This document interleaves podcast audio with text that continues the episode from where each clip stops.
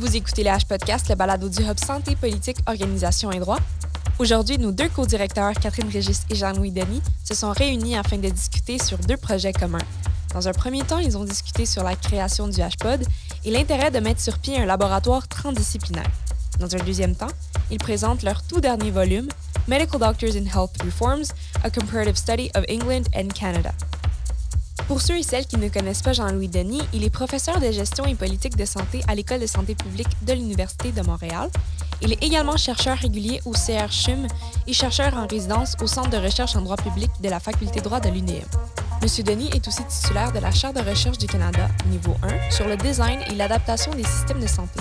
Finalement, en 2002, il a été élu membre de l'Académie des sciences sociales de la Société royale du Canada il est membre de l'Académie canadienne des sciences de la santé depuis 2009 et membre élu du United Kingdom Academy of Social Sciences depuis 2019.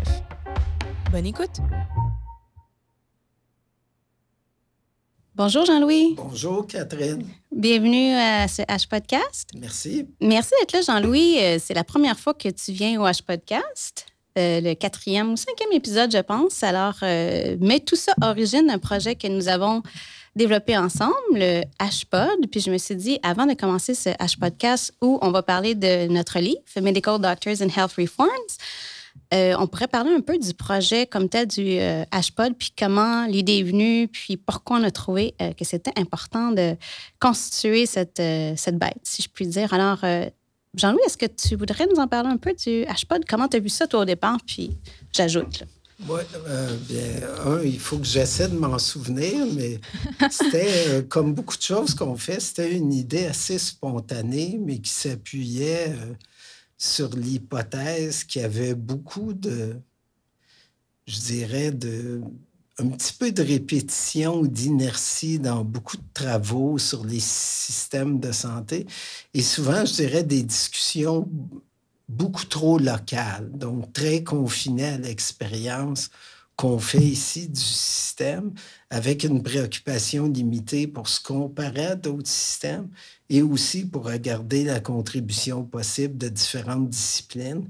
Et là, le, euh, le HPOD, je dirais, s'appuie sur euh, trois piliers disciplinaires, l'analyse des politiques, l'analyse des organisations et le droit. Et c'est un peu l'idée de base qui a mené à créer le HPOD. Et pour rendre possible le HPOD, il ne suffit pas de dire qu'il faut que ça soit transdisciplinaire. Il faut aussi euh, mobiliser des collègues de différentes disciplines. Et, c'est ce qui nous a amené à à initier cette collaboration.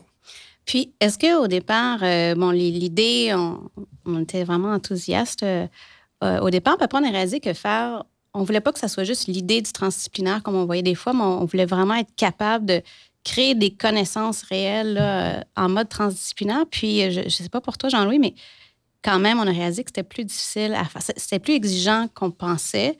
Ça demande quand même une courbe d'apprentissage pour quelqu'un qui est en sciences des organisations, quelqu'un qui est en droit pour se familiariser des fois avec euh, un, corpus de, littérature, des concepts, euh, la théorie aussi dans un, autre secteur. Alors, euh, toi, comment tu, vois cet investissement de temps puis le, les retombées finalement d'un travail réellement transdisciplinaire? je dirais, je partirais peut-être de du petit avantage qu'on a en santé publique, c'est qu'on n'est pas dans un, dans un département ou une faculté qui est disciplinaire. Donc, on est un peu plus socialisé au cours de notre formation euh, à différentes disciplines, différents profils, puisque c'est la réalité académique du milieu.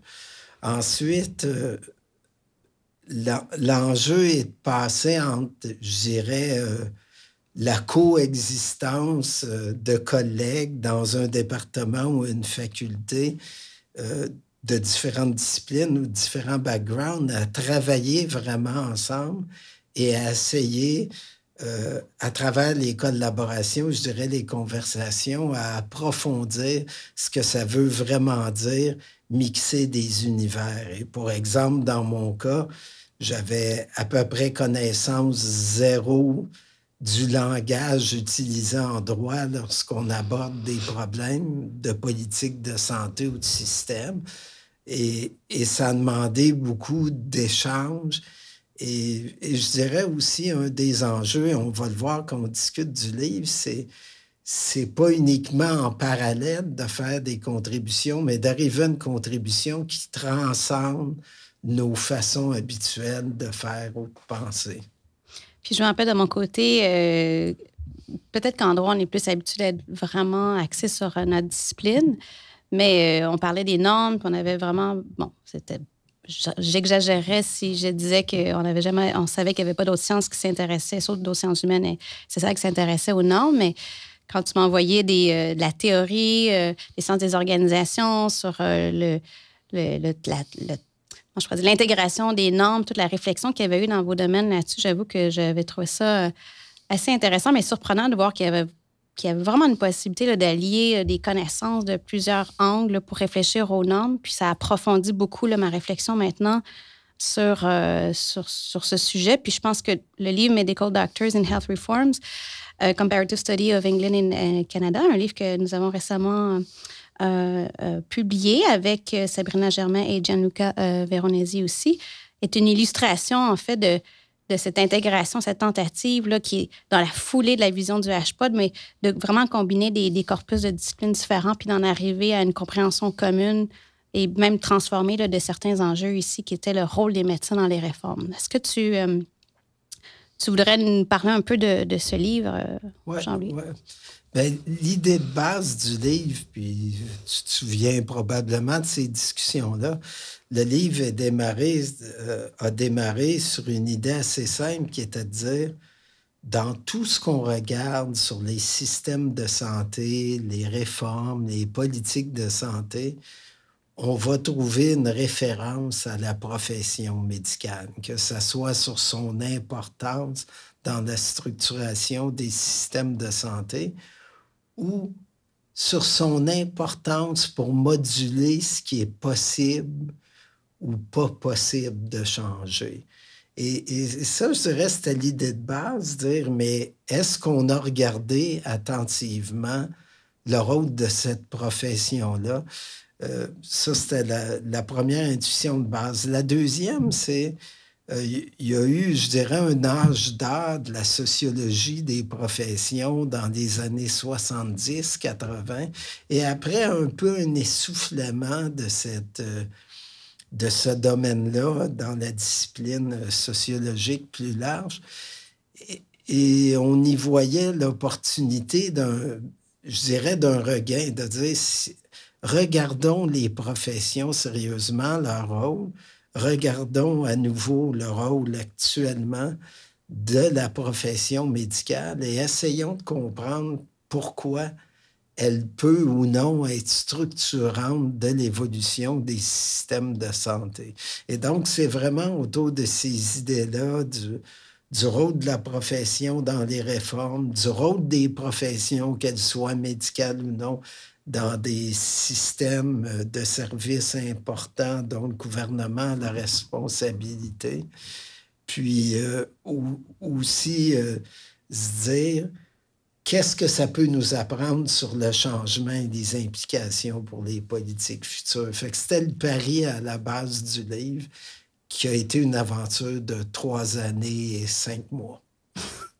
Puis, euh, en fait, le livre compare le Canada et l'Angleterre, qui sont quand même des suspects un peu usuels dans l'analyse des systèmes comparés. Mais est-ce que pourquoi encore tu trouvais que c'était pertinent, puis que on trouvait finalement euh, que c'était pertinent de, de, regarder à travers cette loupe comparée encore euh, Angleterre et Canada?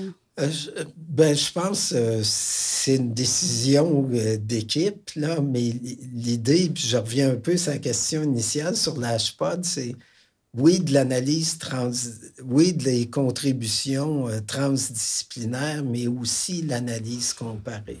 C'est-à-dire, qu'est-ce qu'on peut apprendre de l'expérience de d'autres systèmes? Et comme tu le soulignes, euh, dans l'analyse comparée sur les systèmes de santé, il y a quatre suspects usuels.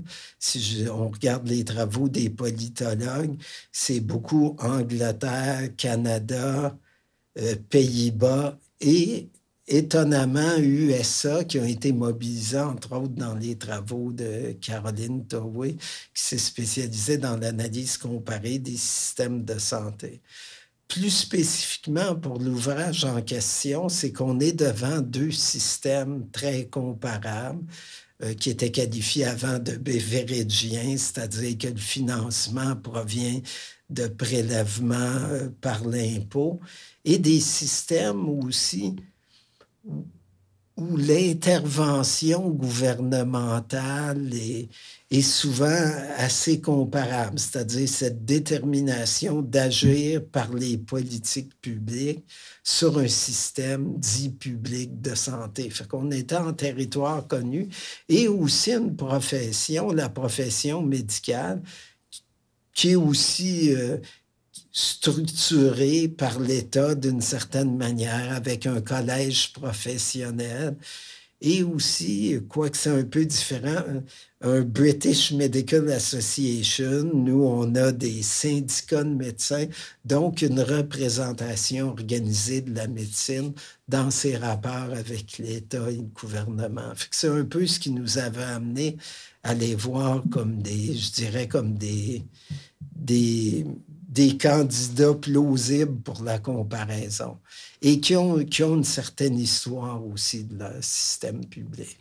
Puis, quand on a commencé ce livre-là, euh, on avait tous une vision, probablement des hypothèses euh, de, de, recherche où ça allait nous mener.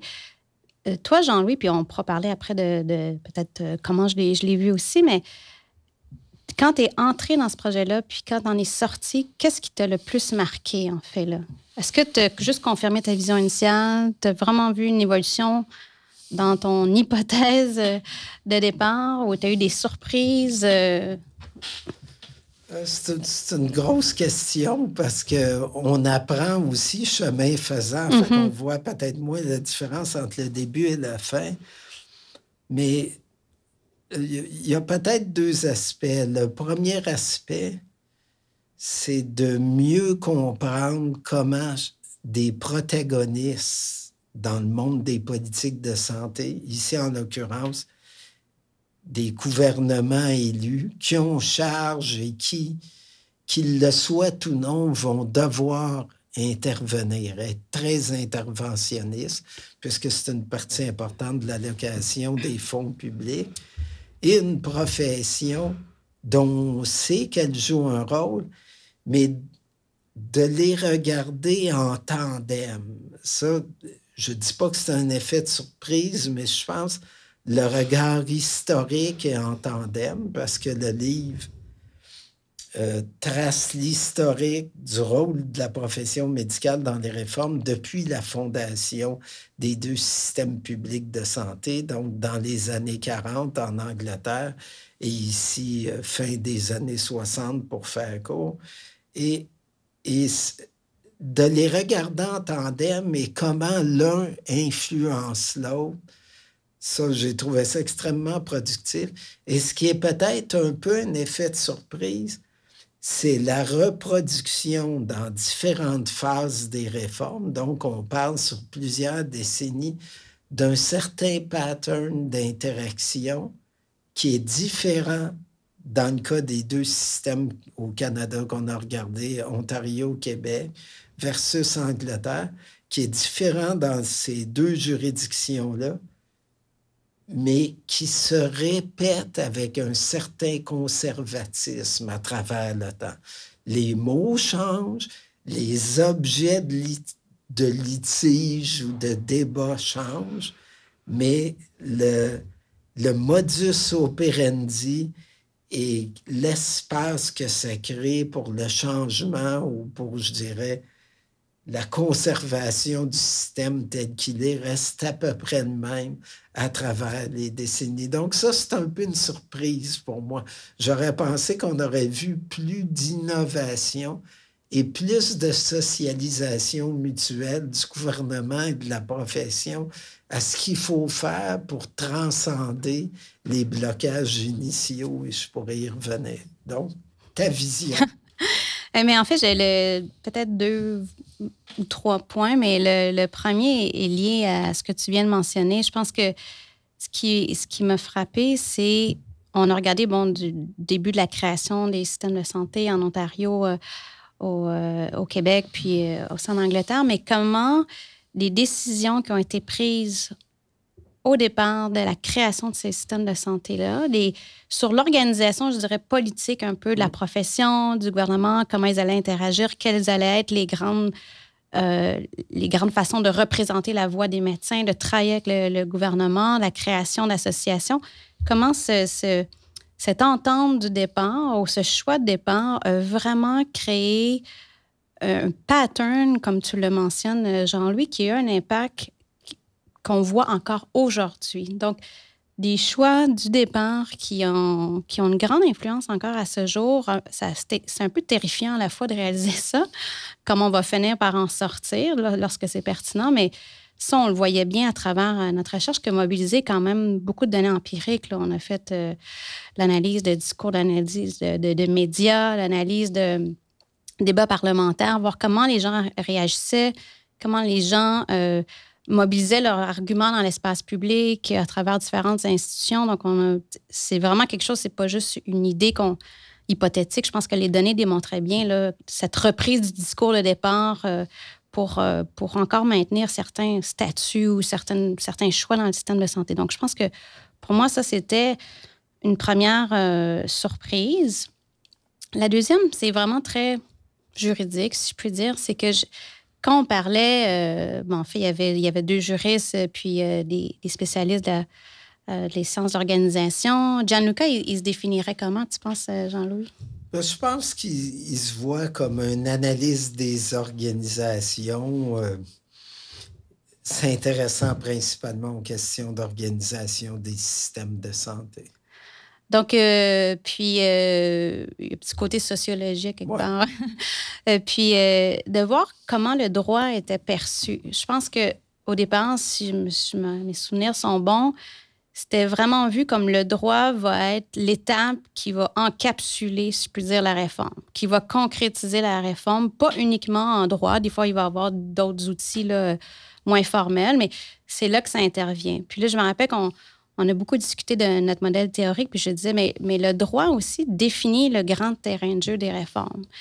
Des fois, il se mobilise ou il devient très prégnant ou pertinent dans un moment précis parce qu'il y a des enjeux précis qui sont soulevés. On va discuter, par exemple, de rémunération, de déplacer des gens sur le territoire. Donc, là, le droit vient de mobiliser d'une manière très concrète, mais je dis, il est quand même toujours là, puis il définit le terrain de jeu des, acteurs. Il y a des choses qu'on ne pourra jamais faire dans une réforme, que les gouvernements ne peuvent pas envisager ou qui doivent envisager, même avant même d'avoir défini spécifiquement la réforme. Il y a des choses qui restent toujours flottants, puis qui définissent le terrain de jeu d'une réforme, comme les droits fondamentaux, euh, euh, et, notamment. Donc, euh, j'ai dit, il ça fait partie des contextes de réforme. Puis ça, je pense qu'on en avait peu discuté ou c'était quelque chose qui était peu discuté. Donc, tout au long du livre, on essayait de voir, un, comment le droit pouvait cadrer les, les, les idées de réforme, les projets de réforme ou non. Déjà, il y avait une étape où il y avait de l'influence. Après, quand le projet devenait plus précis, quels étaient les droits ou euh, euh, les droits, les libertés, mais d'autres enjeux juridiques administratifs, du droit administratif qui, qui venaient euh, en compte. Puis après ça, même plus tard, on a réalisé que le droit devenait aussi un, un outil de négociation. Donc, des fois, il y avait des tactiques où on utilisait le droit, on, on mobilisait, par exemple, des lois omnibus, là, où on essayait d'avoir plein de, dispositions dans une loi où on perdait un peu de vue les, certains enjeux liés une réforme. Donc, c'est comme des tactiques un peu qui, nous permettent d'utiliser le, droit pour atteindre certains objectifs. Il y avait aussi des fois où on, on avait des recours, on lançait des recours. Euh, euh, tant d'un côté du gouvernement, tant du côté des médecins. Donc, ça faisait partie du coffre à outils des deux protagonistes, finalement, pour essayer d'influencer sur l'avenir d'une réforme. Donc, ça, de, réfléchir, moi, comme juriste, à toute cette panoplie d'influence de, que le droit peut avoir en amont, pendant, puis euh, par la suite en aval, j'ai trouvé ça, euh, pour moi, en tout cas, c'était fort intéressant. Puis, euh, ça m'a amené plus loin dans ma réflexion. Donc, je dirais que c'est les deux. Puis peut-être le, dernier, puis on pourrait peut-être en parler maintenant, Jean-Louis, mais c'est de voir aussi que souvent, le, gouvernement puis les médecins se réunissaient ou négociaient dans un contexte plus de relations de travail ou souvent lié à la rémunération, entre autres,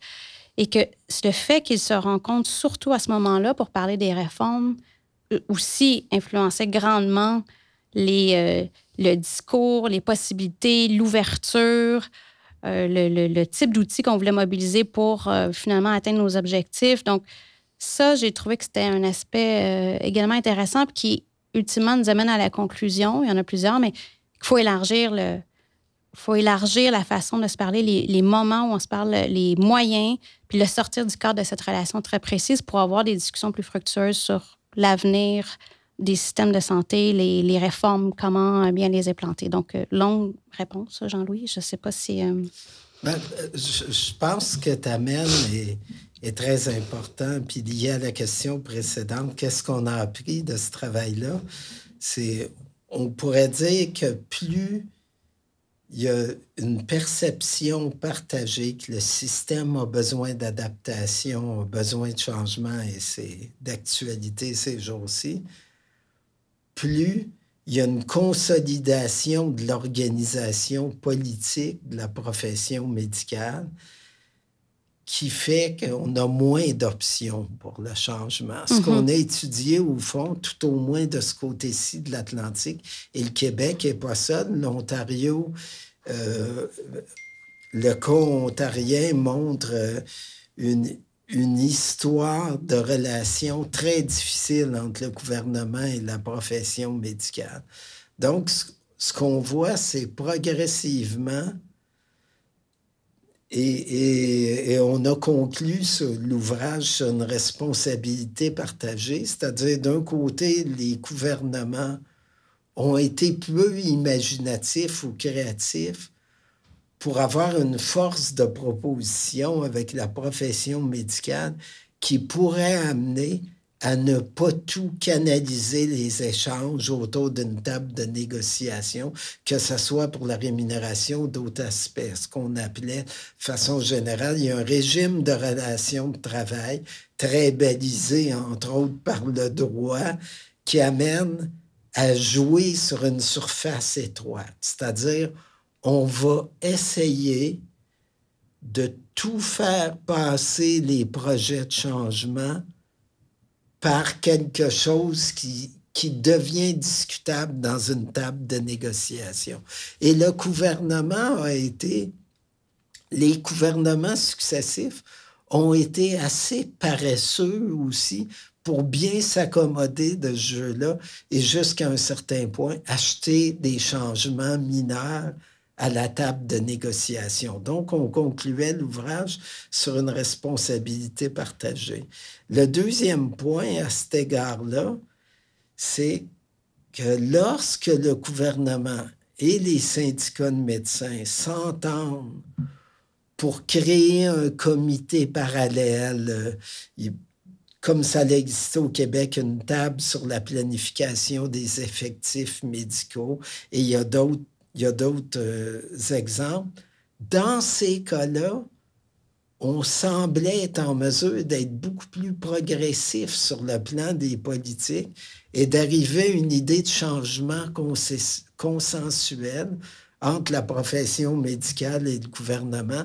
Donc, être plus, si on prend un terme à la mode, dans une logique de coproduction des politiques. Mais empiriquement, cette coproduction-là prend forme lorsqu'on a créé des genres de comités ou d'instances provisoires qui sont parallèles. Fait que ça, je dirais, c'est un résultat aussi intéressant de l'étude. Mais en fait, Jean-Louis, sur cette dernière euh, conclusion, quand même, le livre se terminait pendant la pandémie. On se disait, il y a clairement, lorsqu'on va en sortir, des, des voies de réforme où ça, ça, va nous amener à réfléchir comment on veut rebâtir ce système-là, le, probablement le transformer. Donc, on, laisse un peu sur ce, nos idées sur ce qui pourrait se passer dans, pour la suite des choses après ce contexte vraiment dramatique de, crise sanitaire. Puis là, on voyait que le ministre de la Santé annonçait aussi des, euh, des projets de réforme. Alors, on repart euh, en réforme. le livre pourrait se continuer. Mais la conclusion de ce livre-là, là où le livre nous amène, qu'est-ce qu'on pourrait dire au ministre en ce moment? Grande euh, question aussi. Pour faire mieux avec cette réforme-là. Bon, si on se limite oui, euh, au territoire qu'on discute, c'est-à-dire les relations, on pourrait dire quelles réformes on a besoin dans les relations gouvernement-profession médicale et comment le faire en bénéficiant de, de la fenêtre d'opportunité qui a été créée par la pandémie.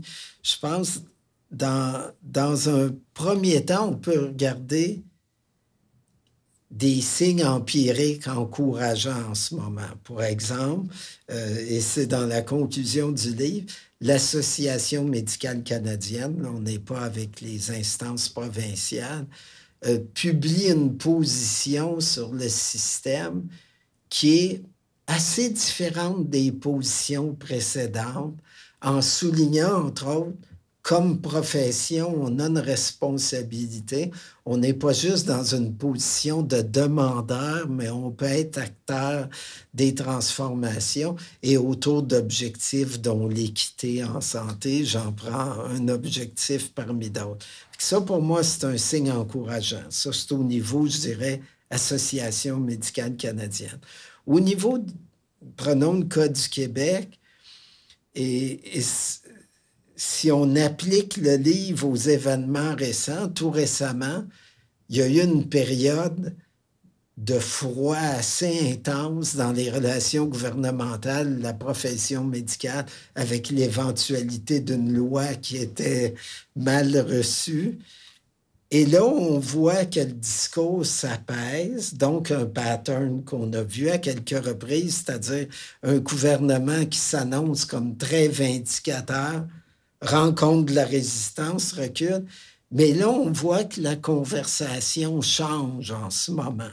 Et entre autres, euh, si on prend le cas de la FMOQ, euh, les relations entre la FMOQ et, le ministère, le ministre, semblent s'apaiser, aller vers une reconnaissance qu'on peut renouveler, renouveler le modèle de soins de proximité en laissant une beaucoup plus grande place à d'autres professionnels et en, je dirais, en protégeant aussi le caractère spécifique de ce que peut faire la profession médicale.